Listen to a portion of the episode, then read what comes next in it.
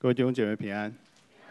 嗯，改变我这首诗歌其实很感动我。刚才最后这首诗歌，其实江山易改，本性难移。改变我真难呐，对不对？啊，改变我真难。改变我使我不再为自己，太难了。改变我的眼睛，让我能够穿越我现在所遇到的这些艰难，我所遇见的这些试炼，能够看见这些艰难跟试炼背后有上帝的美意，难不难？难。可是我觉得这是我们一生的功课，这是我们一生的功课。我们一生都必须在这一个被改变、被磨练、被熬炼的过程当中，我们的生命才能够不断不断的成长。今天来跟各位分享的是马可福音。第九章四十二节到五十节，可能跟今天的最后面这这首诗歌很像。我们一起来读马可福音第九章的四十二节到五十节。凡使这信我的一个小子跌倒的，倒不如把大磨石拴在这人的颈项上，扔在海里。倘若你一只手叫你跌倒，就把它砍下来。你缺了肢体进入永生，强如有两只手落到地狱，入那不灭的火里去。倘若你一只脚叫你跌倒，就把它砍下来。你瘸腿进入永生，强如有两只脚被丢在地狱里。倘若你一只眼叫你跌倒，就去掉它。你只有一只眼进入神的国。强如有两只眼被丢在地狱里，在那里虫是不死的，火是不灭的，因为必用火当盐腌个人。有古卷在此，有凡祭物必用盐腌。第五十节盐。本是好的，失了位，可用什么叫他再贤呢？你们里头应当有盐，彼此和睦。啊，这段经文我猜想大家都非常的熟悉。马可福音一开始，马可福音这段经文大家非常的熟悉。一开始啊，在第四十二节这边就说了，耶稣就说一句，说了一段话：凡使这信我的一个小子跌倒的，倒不如把这把大魔石拴在这人颈项上，扔在海里。我想这句话应该很清楚，对不对？你看到应该很清楚。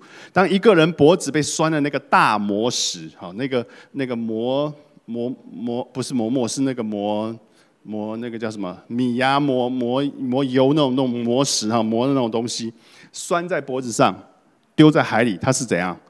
必死无疑。耶稣还要加强他那个必死无疑的那个必死无疑。他说那个大磨石，那个大磨石不是你小宋这样子磨的那种磨石，是那种非常大，要叫牛要叫驴去推动的那一种磨石。他讲的是那一种磨石，那像是一个车轮一样大的石头拴在这个人脖子上，他是必死无疑的。他发生什么事情让这个人像是被拴了那个大磨石呢？经文当中告诉我们。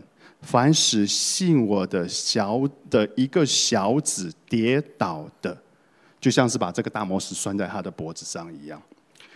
跌倒是什么意思？各位，我们熟读这段经文，请问一下，跌倒是什么意思？啊，跌倒，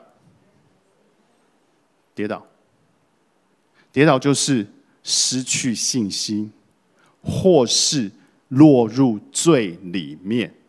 我再说一遍。使这个人失去信心，或是落在罪里面。如果我们做了什么事情，导致别人失去信心，落在罪罪的里面，我们所做的这件事，就和杀他一样。各位，这段经文解释应该是这样子，对不对？很清楚嘛？你如果把把那个魔石丢在这个人身上，使他使他淹死，然后就信信信我的一个小子跌倒，就像把那个魔石丢在他的身上，让他淹死一样。所以，如果我做了什么事情使你跌倒，我所犯的那个罪，跟我杀了你其实是一样的。耶稣的意思是这样。虽然这是一种比较夸饰的一种说法，哈，比比较夸张的一种说法，但或许。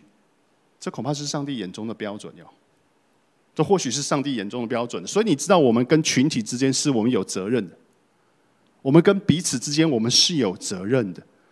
这和我们的社会逻辑并不太一样，对不对？我做什么是我的责任，我做了什么是我的责任，你做了什么是你的责任，咱们各自负责，个人造业，个人担，对不对？我们常讲这句话，但是基督教的信仰不是这样子，所以在这这段经文当中，耶稣很明确的就表明了，你和我不是单独活在这一个世界上的个体而已。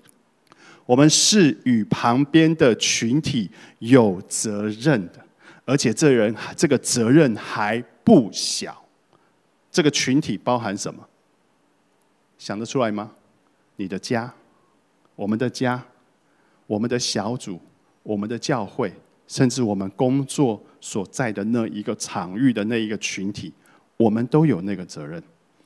在家庭当中，我们的行为是不是常常成为家人的痛处，以至于他不要信耶稣？你有没有想过这个问题？我记得我听听过，好像是甘地说的吧。我喜欢你们的基督，但我不喜欢你们的基督教。为什么？因为基督教都是这一群人活在那里。以至于这群人使看到的人跌倒，所以其实，在我们的生命当中，我们有我们对于这个群体的责任。在我们的家里面，我们会不会常让我们的家人痛苦到他不愿意信耶稣，或者是他受洗了，他会想说：“神啊，你怎么会让这件事发生在我们在我的身上？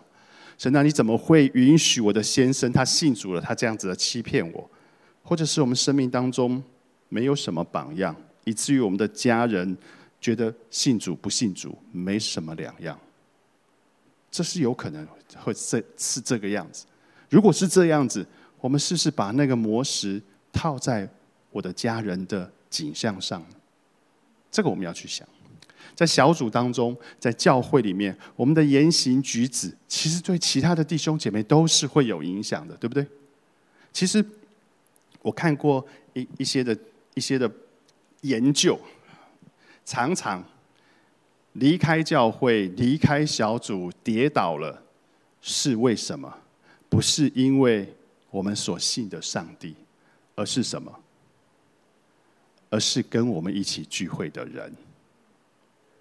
人的伤害使我们跌倒，使我们软弱；人的冷漠使我们想要逃离。那一个群体，所以各位，那一个魔石是不是我挂在人家身上的？在这个群体当中，在这个小组当中，在这个教会当中，各位，我们必须要去想这个问题。刚才那首诗歌说：“改变我，使我不再为自己。”这一段经文其实就告诉你这一个：你不应该只为自己而活。你对你周围的人有责任，你对你周围的人有责任。保罗告诉罗马教会：信心软弱的，你们要接纳，但不要辩惑辩论所疑惑的事。有人信百物都可吃，但那软弱的只吃蔬菜。吃的人不可轻看不吃的人，不吃的人也不可论断吃的人。他们在讲什么？有些人觉得这样东西可以吃才叫做圣洁，有些东西那样觉得那样子不，这个东西不可以吃才叫做圣洁。但是保罗说，这些都是小事，不要彼此辩论这种事情，彼此定罪，彼此控告，因为你们是一体的，你们是一家的，你们是一家的。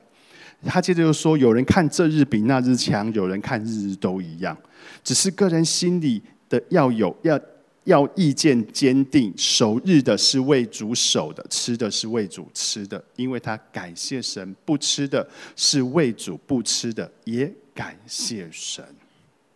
所以，其实他在说，他在劝罗马教会的人：你们都不一样，有人看重这个，有人看重那个，但你要知道一件事，这些东西都不会改变你们之间，不应该改变你们之间的关系。不应该因为这些坚持，当然这不是罪的坚持，这不是罪与圣洁之间的坚持，这是很小的事情。你的习惯、你的、你的态度、你的、你的嗜好，不应该成为彼此定罪、彼此控告的那一个理由。保罗还说什么？凡事都可行，但不都有益处；凡事都可行，但不都造就人。无论何人。不要求自己的益处，乃要求别人的益处。在做任何事情，不单只考虑自己的脾气、自己的喜好，而是要考虑别人。我不把魔石挂在我周围的人的脖子上。这是这段经文告诉我们的。你知道，在疫情结束了之后，各个教会有许多的人都没有回到教会里面来。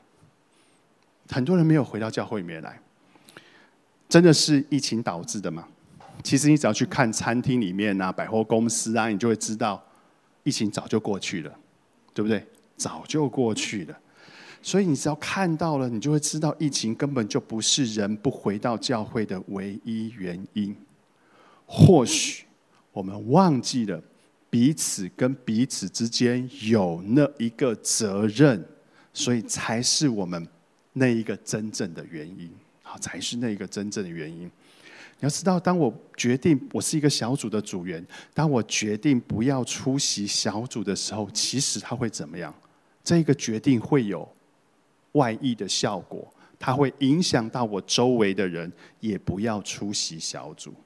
我不参加聚会的时候，也会影响到我周围的人不参加聚会。或许你。能够维持很稳定的线上聚会，保持你的金钱。但我因为你不参加聚会，而我不参加线上聚会的时候，那个魔石就挂在我的景象上了。你要为了我的缘故而挺住我，而来参加这个聚会，或是参加这一个小组，这个是彼此之间的一个约定，这是彼此之间的一个责任。好。当谈完了我们对他人的责任之后，耶稣在后面的经文四十三节一直到四十七节谈的另外一件事情，就是他把眼光转向了个人的责任。耶稣说四十三节，他说：“倘若你一只手叫你跌倒，就把它砍下来；你缺了肢体进入永生，强如两只手落到地狱里，地狱入那不灭的火里。”接着后面，耶稣又讲了两个要砍掉的器官，一个是你的脚，一个是你的眼睛，是不是？你的脚如果让你跌倒，就把它砍掉；你如果眼睛让你跌倒，就把它挖出来。他其实我我们从这边看完之后，你就发觉他说的是同一件事。所以事实上，我们只要看四十三节跟四十四节，你就会知道他在说什么了。好。如果说我们来看到四十三节这边说的跌倒，跌倒其实就刚跟他刚才说的一件事说的一样，就是犯了罪啊，失去了信心。如果你的手使你失去了信心，或是你的手使你犯了罪，耶稣说就把它砍下来。耶稣的意思是说啊，你的手犯罪就砍手，眼睛犯罪就把眼睛挖掉，是这样子的意思吗？如果我们仔细的想一想，到底是谁使我的手去犯罪的？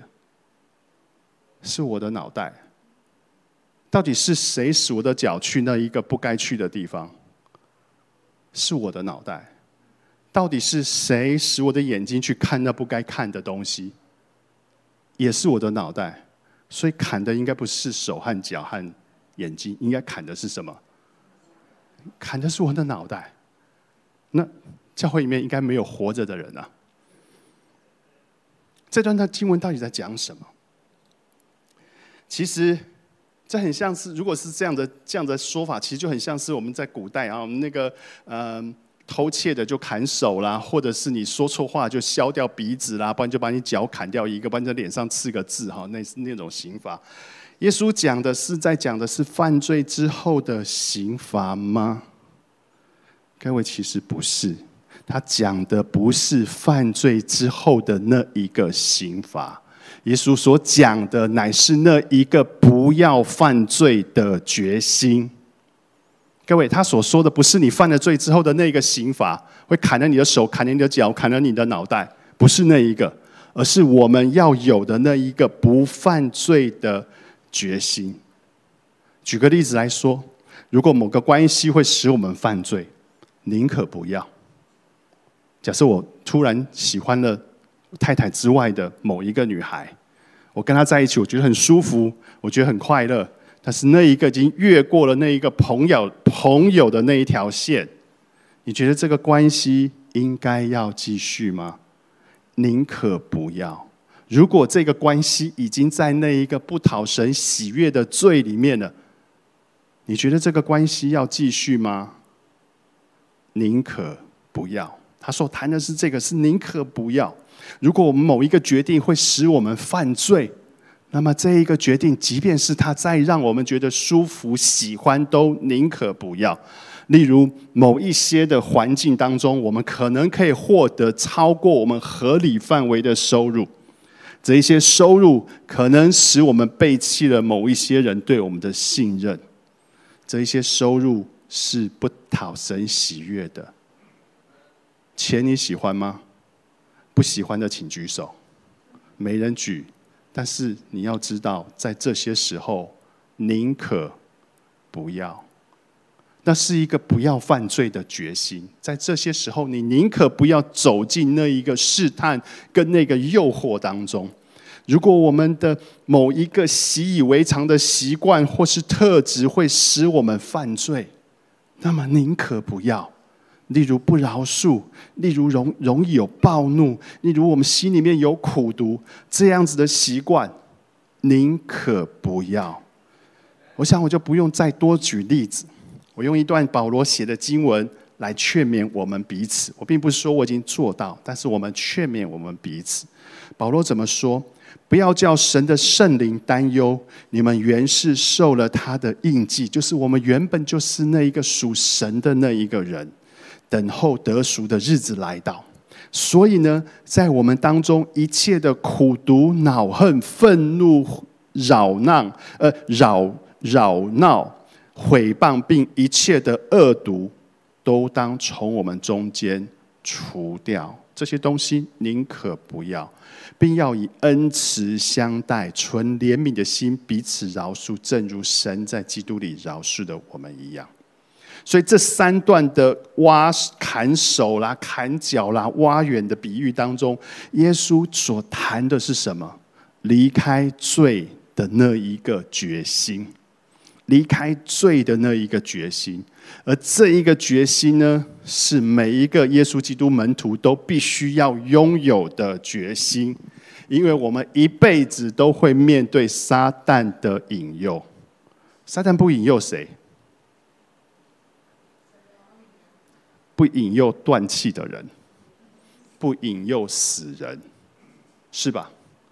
所以，我们一辈子都会面对撒旦的诱惑，我们一辈子都必须面对自己的那一个老脾气，那一个不好的脾气，面对自己的软弱。耶稣这边说的那一个原则是什么？宁可让自己不舒服，宁可损失，也不愿意犯罪的那一个决心。宁可不要的那一个决心，这会是我们一生的提醒。接着，耶稣就来继续讲后面这四十二到四十三节到四十七节谈的就是这个决心。第四十八节，耶稣说出了你和我犯罪之后所面对的那一个结果。耶稣说什么？在那里，虫是不死的，火是不灭的。啊，在那里。虫是不死的，火是不灭的。他说的在那里是指的是哪里？啊，哪里？就刚才我们所读的那段经文当中，他说：“倘若你有一只手叫你跌倒，就去掉它；你有一只呃，倘若一只眼叫你跌倒，就去掉它。你只有一只眼进入神的国，强如有两只眼被丢在地狱里。那个那里就指的是地狱里。”这个地狱呢，其实耶稣原本讲的那个希腊字，并不是地狱，而是心嫩。这边叫做个那么黑黑嫩还是还是怎么？这个这个希腊字的拼音，它叫做黑嫩。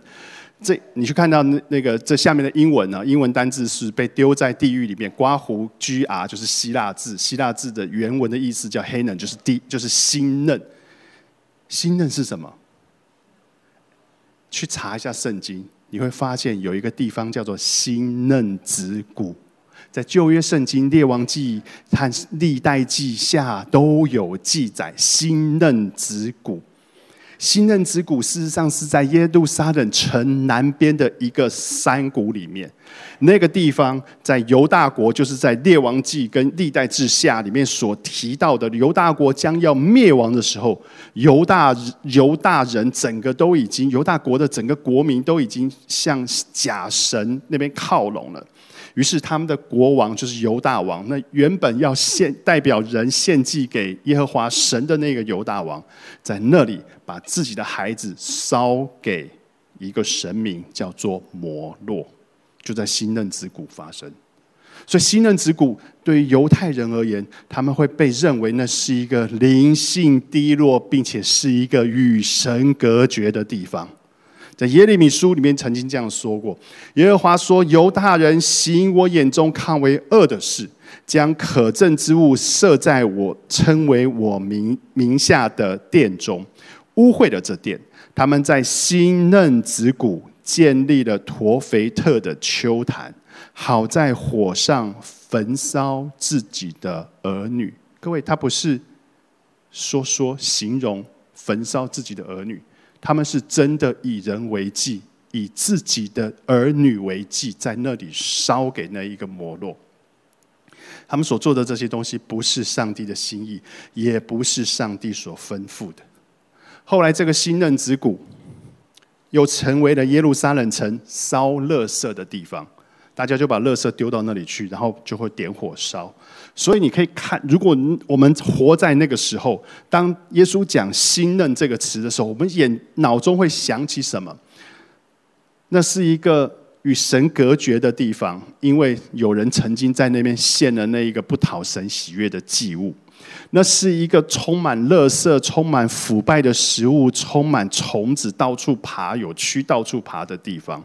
那是一个充满残火，因为点燃的热色烧不完，因为一直不断的有东西丢下去，一直不断的在烧。那是一个充满了那烧不尽的那野火的那个地方。各位，那就是新嫩子谷，那就是新嫩子谷。所以犹太人认为地认为地狱是一个很糟糕、很糟糕的地方，就像我们刚才所描述的那一个新嫩子谷一样。所以耶稣说，新嫩啊，就是等同于地狱。所以啊。火和虫子，并不是基督教画出来的那一个地狱的场景。各位，它并不是这个意思。它不是像我们在莲池潭当莲池潭那边有庙里面画那十八层地狱，砍眼睛、割耳朵，然后挖肚子的那一种场景。它不是这个样子。它只是用新嫩子谷的那个景象来描述与神隔绝又令人厌恶的地狱。地狱里面真的有虫吗？或是地狱里面真的有火吗？不一定。但耶稣强调的是，当人犯了罪，或是我们刚才使人跌倒了，所面对的那个地狱的可怕是真实的，它是真实的。接着来到四十九节和五十节，因为必用火当盐腌个人，在这边有另外一个写法是：凡祭物必用盐腌。五十节这边又说，盐本是好的，若失了味，可用什么叫它再咸呢？你们里头应当有盐，彼此和睦。盐在整个献祭的过程当中，代表的是什么？洁净。好，这是这讲到这个地方，讲到这个盐用火当盐腌个人，其实它是在整个献祭的过程当中代表了洁净。